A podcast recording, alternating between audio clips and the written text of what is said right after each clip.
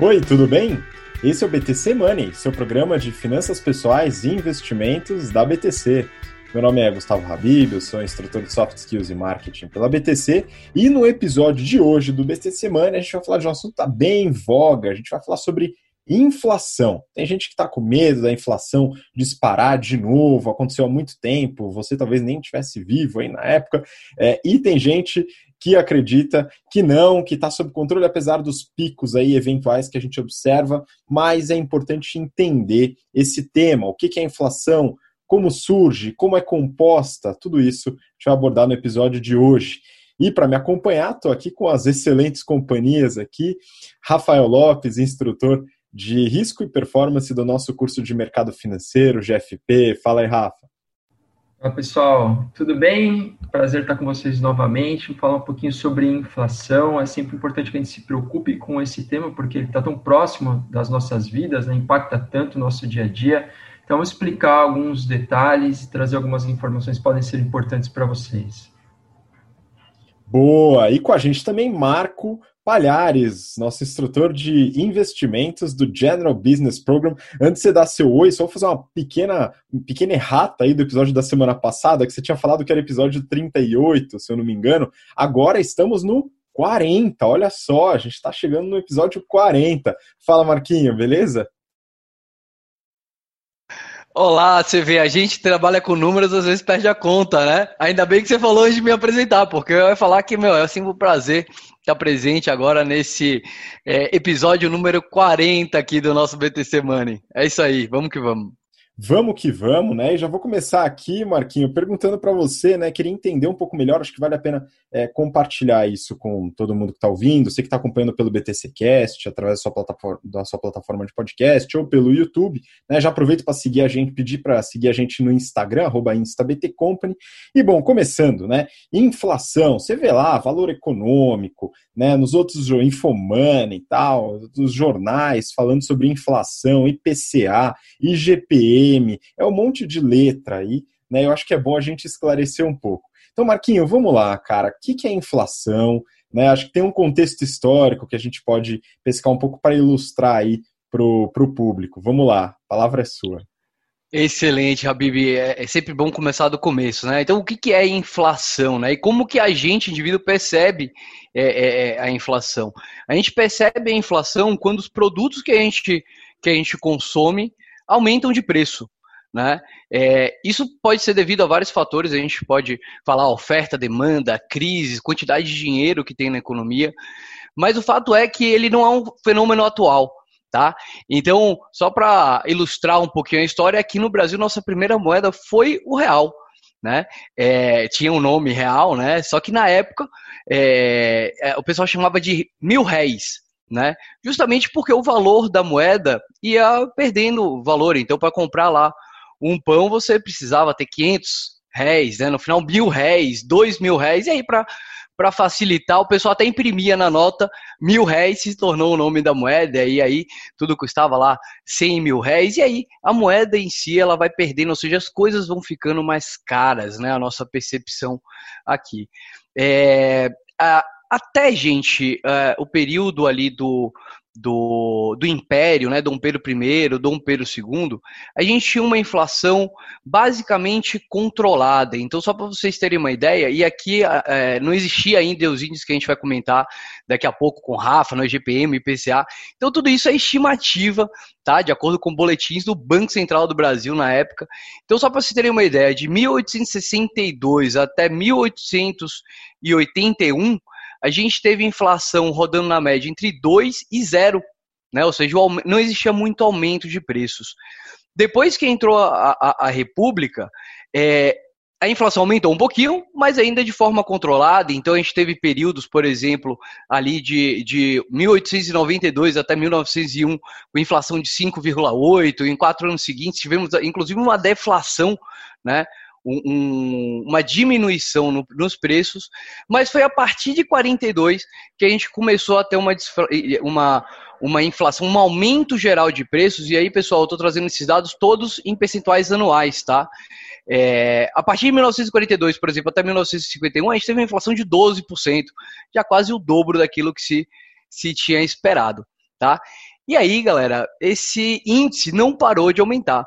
Tá? Então, o que era 12 foi para 18, 50% ao ano lá entre 1962 e 64.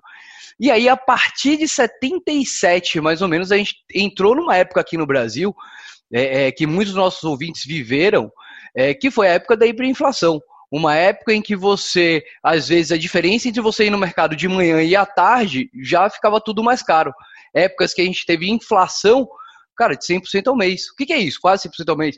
Você, em vez de você ir no mercado no começo do mês e comprar um carrinho de mercado, você, se você fosse no final do mês, só ia comprar metade do carrinho. Né? Não que os produtos estivessem é, é, acabando ou que a produtividade dos produtos é, é, ficou pior ou teve alguma crise. Não, mas simplesmente porque o preço dos produtos ficava mais caro. E é assim que a gente vai entender o índice de inflação. Tá? Que a gente vai falar hoje, GPM, IPCA. O índice é quando você pega algum desses produtos, seleciona e consegue entender a variação entre os preços ao longo dos anos. É, muito importante, né, já que a gente está falando de história, e eu vou falar aqui antes que o Rafa me cobre, que essa inflação de 100% ao mês, ela foi controlada depois do plano real, em 94, um plano que estabilizou a, a, a moeda. Eu acho, Habib, que a gente pode inclusive fazer um, um episódio mais aprofundado, como sugestão do Rafa, para entender o que, que foi feito nessas medidas aí no meio do caminho. Cara, a gente teve sete novas moedas aí nessa época de, de hiperinflação, a gente teve congelamento de preços, confisco de poupança, mas é isso aí, vamos focar no atual. Eu espero que tenha sido um bom resumo aí sobre é, inflação. Não, muito bom, muito bom. Então, assim, a gente pode entender inflação como um aumento generalizado de preços, né? É, isso tem algumas causas, né? Você pode ter é, diferenças aí na oferta e na demanda, você tem muita demanda por produto, por serviço, né? Você tem uma baixa oferta, então, o pessoal fala muito do preço do arroz, né? O arroz subiu. O arroz subir não indica necessariamente inflação, né? Inflação é, necessita um aumento generalizado, né? Não um aumento. Isso não quer dizer que não tenha, né? Mas ele por si só não indica, né? Porque é aumento, digamos, pontual, um produto, uma categoria de produto. Né, tem a disponibilidade, liquidez dentro da economia, disponibilidade de moeda, tem os choques de oferta, tem uma série de aspectos que influenciam nesse, nesses índices, né, nesse aumento de preço. E aí eu queria que o Rafa comentasse um pouco né, sobre é, como que a gente mede isso. Né? Então, legal, o Marco falou, pô, é, na época da hiperinflação, você ia no mercado de manhã, à tarde já estava mais caro. Né? É, hoje isso daqui já não acontece mais, né? mas é, ainda assim a gente pode observar aumentos de preço. Rafa, como que acontece essa medida? Né? O que, que você pode colocar aí sobre esse ponto? Legal. Bom, a gente está muito acostumado a ver no noticiário, seja no jornal, seja na televisão, na internet, principalmente dois índices, né? O IPCA e o IGPM. E o que, que significa, né? De que maneira exatamente esses índices são calculados? Então, a primeira informação relevante é que o IPCA é um índice calculado pelo IBGE, pessoal, e é um índice que é utilizado como referência para a tomada de decisão de política monetária do Banco Central. Então, quando o Banco Central se reúne a cada 45 dias no Comitê de Política Monetária para a definição da meta Selic, ele está olhando justamente para o IPCA. Né? Então, vamos lá, ó. Esse, esse índice, né, ele tem comunidade de coleta de preços, estabelecimentos comerciais e de prestação de serviços, tá? E sua coleta acontece num mês fechado, então sempre do dia 1 até o dia 30 do mês de referência. A população objetivo do IPCA são famílias com rendimentos entre 1 e 40 salários mínimos, uh, residentes em áreas urbanas de regiões que são região metropolitana de Belém, Fortaleza, Recife, Salvador, Belo Horizonte, Vitória Rio, São Paulo, Curitiba, Porto Alegre, Distrito Federal e alguns municípios também, Goiânia, Campo Grande, Rio Branco, São Luís e Aracaju. Né? Então, quando a gente olha para esse índice e interpreta né, o significado, nós podemos inferir que são, é um índice calculado de acordo com a cesta de consumo né, de famílias, que são famílias que têm rendas entre 1 e 40 salários mínimos, ou seja, não são famílias, vamos dizer assim, da, das classes uh, mais altas, apesar que 40 salários mínimos já é uma renda razoável, mas a gente pode imaginar que é de uma renda talvez baixa até intermediária, né? E de regiões metropolitanas. Então a gente não está olhando tanto para o comportamento de preços uh, de, de, famílias que, que moram no campo. Além disso, uh, a gente tem que entender ou interpretar que é uma cesta de consumo de varejo, né? Ou seja, é, são preços que estão na ponta, de produtos que estão sendo oferecidos na ponta. Isso até ajuda a gente a entender os resultados que são medidos, né? Quando a gente olha para um IPCA, o IPCA acumulado está, sei lá, 3%, 4%, 5%, a gente consegue fazer essa ponte. Então, esse é o primeiro índice mais conhecido. E às vezes a gente vê um outro índice também, que é o IPCA 15, que nada mais é que o mesmo IPCA, só que medido numa janela distinta. Então, o IPCA 15, ele é calculado entre os dias 15 e 16 uh, de cada mês. Né? Então, diferente do IPCA, que é no mês fechado, o IPCA 15 é entre a, a, a, metade dos meses. Né? Mas é a mesma coisa, ou toda a metodologia de cálculo é exatamente igual.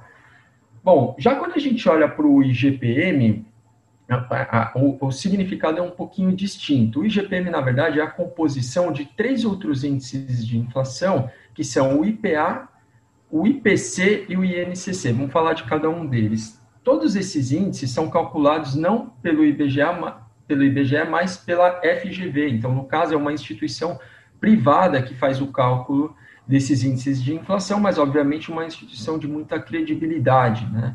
Por isso, esse índice é utilizado também de diversas maneiras. Por exemplo, o IGPM é um dos índices utilizados para a correção dos contratos de aluguel comumente. Né? Então, falando da composição dele, primeiro o IPA, que é o índice na, na, sua, na sua origem, né, foi batizado como índice de preços por atacado, mas hoje significa índice de preços ao produtor amplo. Né? Ele registra variações de preços de produtos agropecuários e industriais nas transações empresariais, ou seja, nos estágios de comercialização anteriores ao consumo final. Portanto, é um índice que captura muito mais os preços de atacado. O segundo componente do IGPM é o IPC, que é o índice de preços ao consumidor. Esse já é um pouquinho mais parecido com o IPCA. Ele mede a variação de preços de um conjunto fixo de bens e serviços, componentes e despesas habituais de famílias com nível de renda situado entre 1 e 33 salários mínimos mensais. Né? E sua pesquisa cobre sete das principais capitais do país: São Paulo, Rio, Belo Horizonte, Salvador, Recife, Porto Alegre e Brasília. Então a gente pode perceber que é efetivamente parecido com o IPCA. E o terceiro índice, que é o Índice Nacional de Custo da Construção, é, ele é um índice que foi constituído para aferir a evolução dos custos de construções habitacionais. Né? Uh, e uh, uh, tem uma, uma abrangência grande também no país. Então, seria um componente aí do IGPM que basicamente nos traz a informação dos custos na construção civil. E o IGPM, eu falei que é composto por esses três índices, mas na seguinte proporção: 60% do IPA, 30% do IPC e 10% do INCC. É possível que vocês também vejam algumas variações desses índices na nomenclatura, né? Então, você pode, por exemplo, ver o IGP-10, IGPM, IG, IGPDI, e basicamente o que muda também entre esses índices é o período de coleta, nada mais do que isso. Então, o índice em si é o IGP, só que quando a gente fala IGP-10, IGPM e IGPDI, nós estamos nos referindo a, a períodos de coleta distintos. Inclusive, é, acabou de ser. É, é, a gente está acompanhando bastante o, a, a evolução dos índices de preço e agora a gente está começando a ver a divulgação de alguns resultados do mês de outubro. Né? E aí a gente vai vendo sempre a captura dessas diferentes janelas ao longo do tempo. Rafa, muito bom. Depois eu quero voltar na questão da diferença dos índices e como eles se veem, né? Porque a gente vê um crescendo, outro não crescendo, enfim. Mas eu queria passar a bola para o Marquinho, porque a gente teve uma conversa outro dia, né? E eu tinha uma dúvida, né? O Marquinho me ajudou. É, o IPC, por exemplo, que faz parte aí do GPM, né, ele teve uma crescida aí na, no, nos últimos períodos, né, nas últimas semanas, é, muito devido ao, ao preço aí dos alimentos para o consumidor. Tá? Então, no mercado, realmente o arroz lá subiu tal, e isso acaba se refletindo. Né? Em relação à causa disso, muita gente coloca que o auxílio emergencial durante a pandemia aumentou o poder de compra das pessoas é, com, com menos renda, né? Isso fez com que elas consumissem mais aquilo que é, que é necessário. Né? Isso é bom, mas refletiu aí no índice. E aí eu tive uma questão aí para o Marco, né? É, o preço, né? O, o, o, índice, a inflação, ela se dá com o aumento do preço na etiqueta ou precisa haver a compra efetualmente, né? Porque se, por exemplo, a arroz sobe, ninguém compra, né? Ele entra ainda assim no índice, né? Essa é a pergunta e já aproveito aí para você comentar sobre eventuais mudanças no índice, porque eu fiquei sabendo aí que o PCA recentemente teve algumas mudanças aí na sexta, né? Se muda o perfil de consumo, muda o índice, como é que funciona isso aí, Marquinhos? Essa é um excelente ponto, né? Porque assim, os preços aumentam. Como que a gente captura esse aumento de preço, né? Em qual proporção? É por isso que a gente tem vários índices. Uma história legal sobre isso, é, Habib, aconteceu aqui no Brasil, lá em 77. Você já ouviu aquela expressão tacara pra chuchu? Já ouviu? Já ouviu, Rafa? Já, pô. de onde claro, que nasceu essa expressão? É, lá naquela época estava tendo uma crise, e, e, enfim, é, agrícola mesmo, algum tipo de, de situação, seja é, falta de água, seja algum tipo de, de, de situação com, com o próprio chuchu, mas o fato é que tinha pouco chuchu tá? E aí, a gente sabe pela lei da oferta e demanda que funciona para qualquer tipo de produto, que, cara, imagina que foi produzido lá, normalmente costumava ser 100 chuchus produzidos para toda a sociedade e de repente agora só tem dois. Os que sobraram, os produtores tendem a cobrar um preço mais caro, o preço aumenta, né?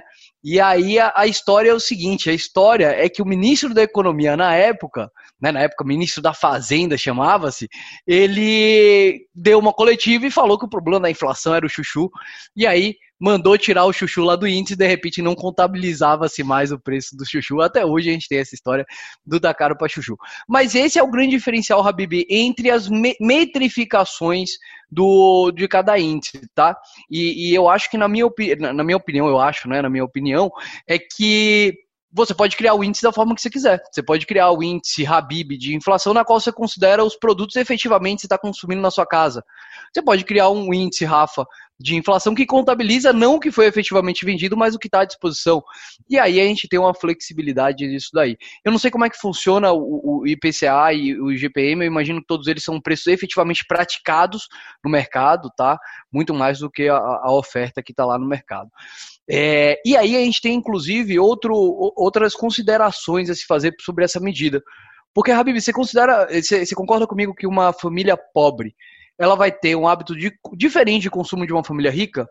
Uma família pobre vai usar, provavelmente, grande parte do seu salário para alimentação. Enquanto uma família mais rica vai consumir outros tipos de produtos, como, por exemplo, transportes, bens industriais, enfim. E cada um desses produtos tem uma variação diferente de preço, né? É, ou seja, você, mesmo para o mesmo índice, se você quebrar por faixa de salário, outros tipos de, de estudos, você consegue ter inflações diferentes. Eu acho que depois que o Rafa trouxer os dados aí do, do IGPDI, eu acho que eu posso trazer um pouquinho dos dados aqui do, do IPCA até setembro, que saiu agora muito bom. Né? Acho que vai ser bom que o Rafa vai esclarecer agora o que, como que subiu cada índice e por quê, né? Acho que trouxe alguns desses dados, né, Rafa? E eu ia aproveitar e fazer uma outra, uma outra pergunta. A gente falou, né? O Marquinho é, comentou aí brevemente sobre as causas da inflação, né? Oferta e demanda. A gente tem os choques de oferta muitas vezes na, na parte de commodities é, os gastos públicos podem influenciar, expectativas de inflação, né? Então o Marquinho trouxe muito bem aí ah, o plano real, né? E a gente tem ali o, o estudo Larida, né? Grande aí. É, André Lara Rezende, Pércio Arida, né, trabalhando sobre as expectativas de inflação para desenhar o plano real. E o, o, tem um outro aspecto que eu esqueci de pontuar, eu quero que o Rafa comente sobre isso. Né? Câmbio afeta inflação e como? Né? Então, Rafa, você puder colocar esses dois pontos né, rapidinho sobre o câmbio e depois falar dos índices aí e como são diferentes. É, o câmbio afeta a inflação, principalmente pelo canal dos custos, né? Ou seja, toda empresa que tem parte das suas despesas atreladas ao câmbio. Obviamente existem instrumentos de hedge, ou seja, que ela pode se proteger disso, mas ainda assim é, não é algo, vamos dizer assim, perfeito, que elimina totalmente o efeito do câmbio, não é toda empresa que tem capacidade operacional, conhecimento para conseguir implementar um hedge bastante efetivo. Né? Então, a gente tem casos, exemplos bastante é, conhecidos, Ambev, enfim, N outras empresas muito bem administradas que fazem uso desse instrumento, mas empresas pequenas e médias têm muito mais dificuldade para implementar o hedge de despesas. Então, quando a empresa tem um aumento de custo, né, via aumento do, do, câmbio, isso é o que a gente chama de inflação de custo, é uma das, primeiras, uma das fontes de inflação. E aí ela tenta, obviamente, repassar esse custo para a ponta, só que não necessariamente ela vai conseguir fazer isso, vai depender das condições de mercado, de competição, de, de demanda, né?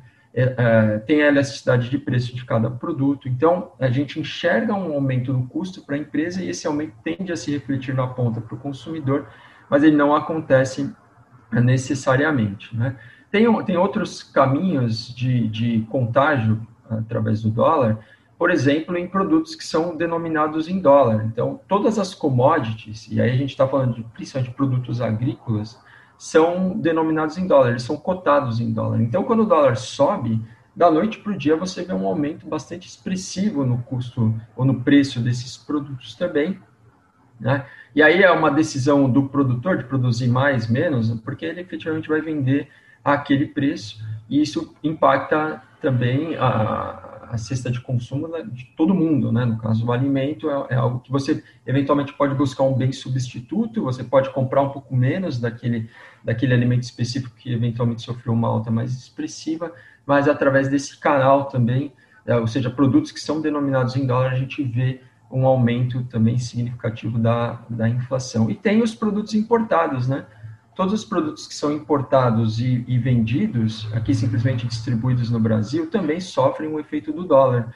Então, quando o, o, dólar aumenta, todo e qualquer produto que foi importado e entra no mercado competindo com o produto nacional vai sofrer também uma pressão de aumento de preços. Tá? O Rafa, só um ponto rápido, aproveitando parênteses aí que você falou sobre o câmbio, né, e o repasse. Isso é interessante. Semana passada, no outro programa aqui, a gente falou sobre a Camil. Eu analisei os resultados da, da Camil recentemente, fiquei curioso com o negócio do arroz e tal. E tem um caso, um caso curioso justamente nesse ponto. O arroz, né, teve esse, esse aumento de preço para o para o, o, o, mercado, a indústria, né? Então a commodity subiu junto com o dólar, como você comentou, é, e o preço foi repassado ao consumidor. No caso do açúcar, a Camil é dona aí do, do Açúcar União, o açúcar eles não conseguiram repassar ao consumidor, apesar do aumento do preço da commodity. Então nem sempre acontece, porque tem outras forças de mercado atuando. Muito bom. Bom, vamos lá, continua aí.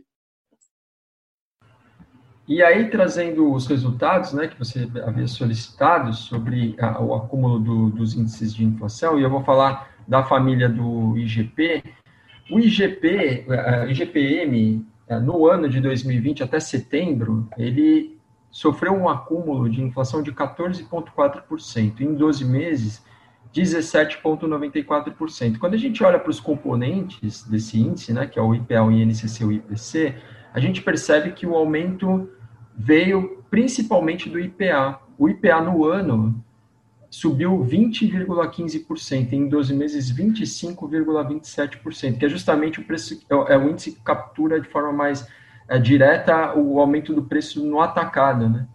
Uh, o INCC no ano está 4,60% e em 12 meses 5,03%, até engraçado porque a gente tem percebido um aumento maior nos itens de construção civil, mas pelo INCC ah, os aumentos não foram tão expressivos, né, em 12 meses 5%, e o IPC, que é o mais parecido com o IPCA, 2,04 no ano e 3,05 em 12 meses. Pois é, e aí a gente compara, né, a gente, pô, quase 18%, né, no acumulado dos últimos 12 meses do, do IGPM, né, então isso muitas vezes assusta, né, mas, por outro lado, o IPCA não teve essa subida, né? Você tem o dado aí do acumulado do IPCA, Rafa? Tenho também o dado do, do acumulado IPCA no ano, está 1,34%, então bem aquém do, do IGPM, em 12 meses 3,14%. É por isso que a meta Selic está em 2%, né? O Banco Central está olhando para esse índice e fala, estamos abaixo da meta, que é de 4%, então ele está jogando um pouquinho de mais lenha na fogueira, assim podemos dizer. Pois é, esse é um ponto importante. Depois vou passar até a bola para o Marquinho para ele comentar sobre isso, né? Então, como o governo combate, né? É, e a eficiência eventual desse, desse combate à inflação, né? Mas tem um ponto, Marquinho, antes disso. É, o Rafa falou do aumento do, do, IPA, né? Do preço aí, geralmente do atacado, aí do produtor. É, ele, será que ele pode se refletir futuramente é, no, no índice do consumidor? Ou não, ele fica absorvido ali no produtor? Sem dúvida que afeta, né, Habib? É, se a gente pega, inclusive, só a parte do agro do, do IPA, é, a gente tem uma, uma inflação de 46,2%, muito devido ao aumento do dólar, né? É, e se a gente pega o IPCA hoje e divide né, por categoria, o IPCA ele é composto de produtos de consumo, é, é, mercado, bens industriais, é, viagens. Então, por exemplo, um setor que agora na pandemia foi afetado foi o setor de viagens. Né? É, a gente teve uma deflação de preço, passagem hoje bem mais barata do que antes lá da, da, da pandemia. Mas o, o que mais subiu no IPCA foi a parte de consumo, Habib. A gente teve um aumento nos últimos 12 meses na parte de consumo de 15,4% na parte de consumo de, alimento. Então, esse aumento do dólar já está afetando né, a parte do consumo. A gente vê em alguns produtos como arroz, não vê em outros, mas na média, né, e essa é a ideia do índice, subindo 15,4%. Tá? Isso, inclusive, é, é, afeta diretamente a população mais pobre. Né? Então, se a gente pega o índice né? Então, só olhando antes de entrar na parte de alimentos, se a gente pega o índice de inflação nos últimos 12 meses medido pelo IPCA, como o Rafa trouxe, 3,14%. Se a gente tira alimentos disso daí, Habib, vai para 1,16%. Ou seja, tá tranquilo. Se não tivesse alimentos no, no IPCA, fala aí, Rafa, dava para reduzir ainda mais a taxa de juros, não é isso? Vamos ver se a gente faz a história lá do chuchu, tira os alimentos aí do, do IPCA. É... Mas beleza.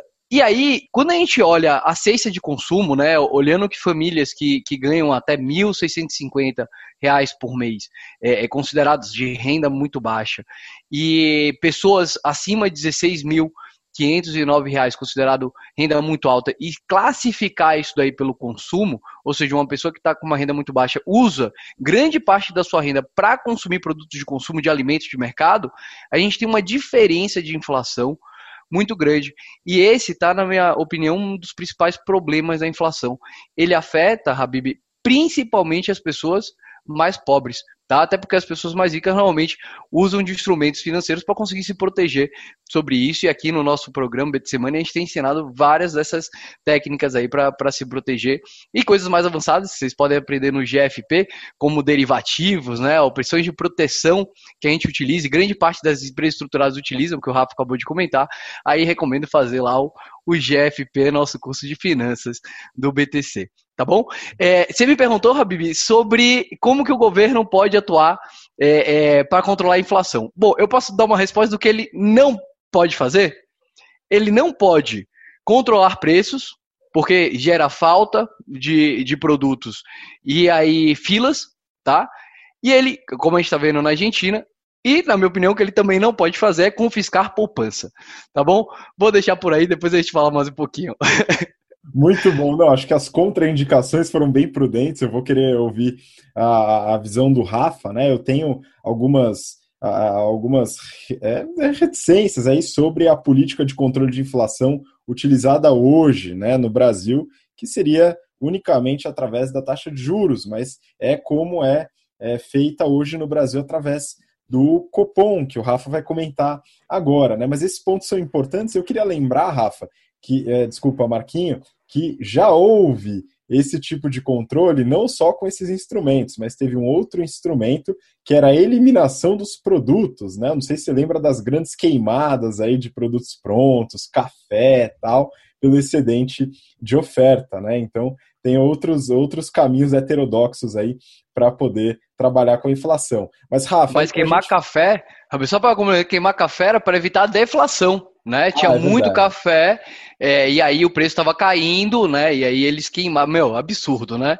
E só para complementar, Habib, antes de você passar por Rafa, eu esqueci de falar os dados da, do IPCA dividido por classe. Né? Então, o IPCA nos últimos 12 meses, gente, estou aqui com um estudo do IPEA, Instituto de Pesquisa de Econômica Aplicada, lançado agora é, em outubro, com os dados até setembro do, desse ano, tá? Então, nos últimos 12 meses, a variação do IPCA acumulada para pessoas de baixa renda está em 4,31%.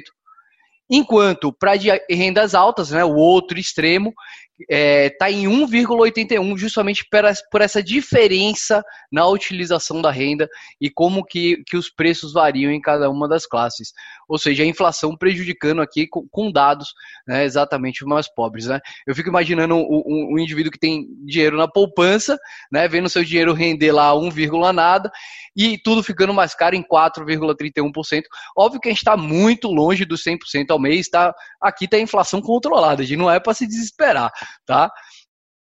Não, muito bom, bem, bem colocado. Esses dados corroboram com aquele, aquela, aquele ponto que você colocou, que de fato, né, ela influencia aqueles que são mais afetados pela cesta básica, pelos itens mais presentes aí na, na no dia a dia do supermercado do consumidor. E bom, para finalizar então, Rafa, vamos lá, dados as inflações, né, os índices e tal, a gente tem hoje a política de combate à inflação, né? Como que funciona isso hoje, né? Como é que está essa atuação para a gente não ter um pico inflacionário aí é, e, e, ter problemas é, dentro das famílias aí com essa com essa desvalorização da moeda e o preço maior de todos os produtos.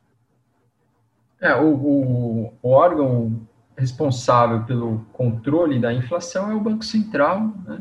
e basicamente ele atua através de um instrumento de política monetária, que é a definição da taxa de juros de curtíssimo prazo, né? a taxa de juros básica da economia. Então, quando ele joga a taxa lá para baixo, que é o que ele está fazendo agora, a gente tem uma Selic de 2%, ele gera um estímulo econômico simplesmente porque ele faz com que o custo do crédito, entre aspas, diminua, deveria diminuir, né?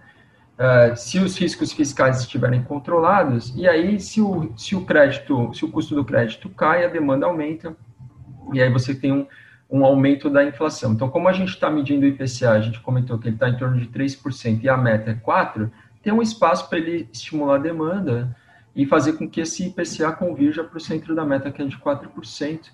Aí ele está fazendo isso também porque a gente está atravessando um momento bastante atípico, né? É, a gente está atravessando uma crise de saúde, isso tem feito com que, primeiro, a demanda, existe um risco aí da demanda cair por conta de aumento de desemprego, menos circulação das pessoas, né? Uh, e aí a gente tem que ficar um pouquinho de olho também na oferta, que até agora a gente não, não, não enxergou muito no, no, balanço, né? Parece que a demanda ela está caindo mais do que a oferta, mas também tem muito negócio fechando. Então esse é um ponto que o Banco Central tem que ficar atento. Agora, uma outra questão importante é do ponto de vista do investimento, né? Quando o Banco Central joga a taxa lá para baixo, isso faz com que as alternativas que a gente tem de investimento para a constituição da nossa reserva de emergência, que é aquele recurso que, que nós deixamos alocado para qualquer eventualidade que aconteça, seja um recurso de proteção, um colchão de liquidez, é, renda muito pouco. Em termos de, de ganho real, que é o ganho acima da inflação, como o IPCA está 3,14, uma Selic de, de Uh, o IPCA 3,14 o acumulado, né? mas o implícito, ou seja, o esperado, também está um pouquinho mais alto. Então, isso, isso resulta num juro real negativo. E aí, como é que o, o investidor reage a isso? Uh, o investidor estrangeiro tirando dinheiro do país e, o, e, o, e o, muitas vezes o local, começando, a gente tem muita alternativa também de investimento lá fora, o local ou ele joga o recurso dele para investir ativos de mais risco, ou ele manda o dinheiro para fora também. Então, isso faz com que né, exista um, um, risco justamente de um, de um desequilíbrio é, por conta de saída de recursos. É, e o Brasil depende muito de poupança externa, depende de poupança interna também. Portanto, é um pouquinho temerário, vamos dizer assim. Tem vários analistas que estão colocando, olhando para isso com um certo receio. Né? Então, esse é um, é um ponto importante, que é como isso está afetando também os nossos investimentos. Ah, e uma outra questão que eu queria colocar, que eu acho bastante importante, todo mundo tem que ter a preocupação com a preservação do poder de compra. Né? Então, a gente sempre olha para a inflação quando a gente também toma as nossas decisões de consumo, mas também de investimentos. E é importante que uh, nós nos atentemos ou estejamos atentos à nossa própria cesta de consumo, né? Porque o IPCA, o IGPM, pode não refletir a minha cesta de consumo, a, a sua, a Bíblia, a sua, Marquinha. E a inflação que impacta a minha vida é a inflação que está é, impactando os preços da minha cesta de consumo particular. Então, é, é, olhar para o IPCA e falar, oh, o IPCA está 3,14, não está tendo inflação na economia, calma lá, né? É, vamos, vamos, vamos olhar com um pouco mais de calma, analisar efetivamente os produtos que nós consumimos e ficar bastante atento para tomada de decisão, tanto de consumo quanto de investimento, de olho uh, na evolução dos preços então dos produtos e serviços que nós consumimos. Pô, excelente, né? Acho que finalizou bem, acho que só puxando rapidinho, né, uma ponte aqui, daí eu já passo a bola para vocês mandarem a despedida, né, falando de investimentos, né? Investimentos que tendem a, prote a, a proteger, né, com o aumento de inflação são aqueles justamente indexados nos índices, né? De certa o Rafa colocou um ponto importantíssimo, né? Você tem que ficar muito atento ao seu consumo e à sua cesta, porque nem necessariamente reflete o índice, né? Então isso é muito importante. Mas dentro dos investimentos, aqueles voltados ao mercado imobiliário, né, que a gente já falou bastante aqui, né, é, investimentos é, em títulos públicos, tesouro direto, indexados ao IPCA, então eles vão correr o índice, se o índice, se o IPCA subir, o título sobe junto, né? Claro que tem a questão de esperar até o vencimento, todo aquele negócio, mas esse programa a gente não vai tratar desse aspecto, né? A gente já falou bastante do mercado imobiliário, falamos de títulos públicos e falaremos de novo. Se você, ouvinte ou telespectador, pedir para a gente, então manda aí nos comentários, manda uma mensagem no Instagram perguntando para a gente que tema você quer ouvir aqui no BTC Money. Bom, então, queria agradecer aí, Marquinho, muito obrigado pela participação novamente, meu caro. É isso aí, pessoal. Eu que só tenho a agradecer a vocês pelo convite e a você que está ouvindo, assistindo até aqui. Até o próximo BT Semana aí. Muito obrigado, Rafa. Sensacional. Obrigado de novo. Valeu, pessoal. Um prazer. Até a próxima. Um grande abraço a todos. E para você que ouviu a gente até agora, muito obrigado pela sua paciência e seu interesse. E semana que vem estaremos de volta aqui no BT Semana. Um grande abraço. Até lá. Tchau, tchau.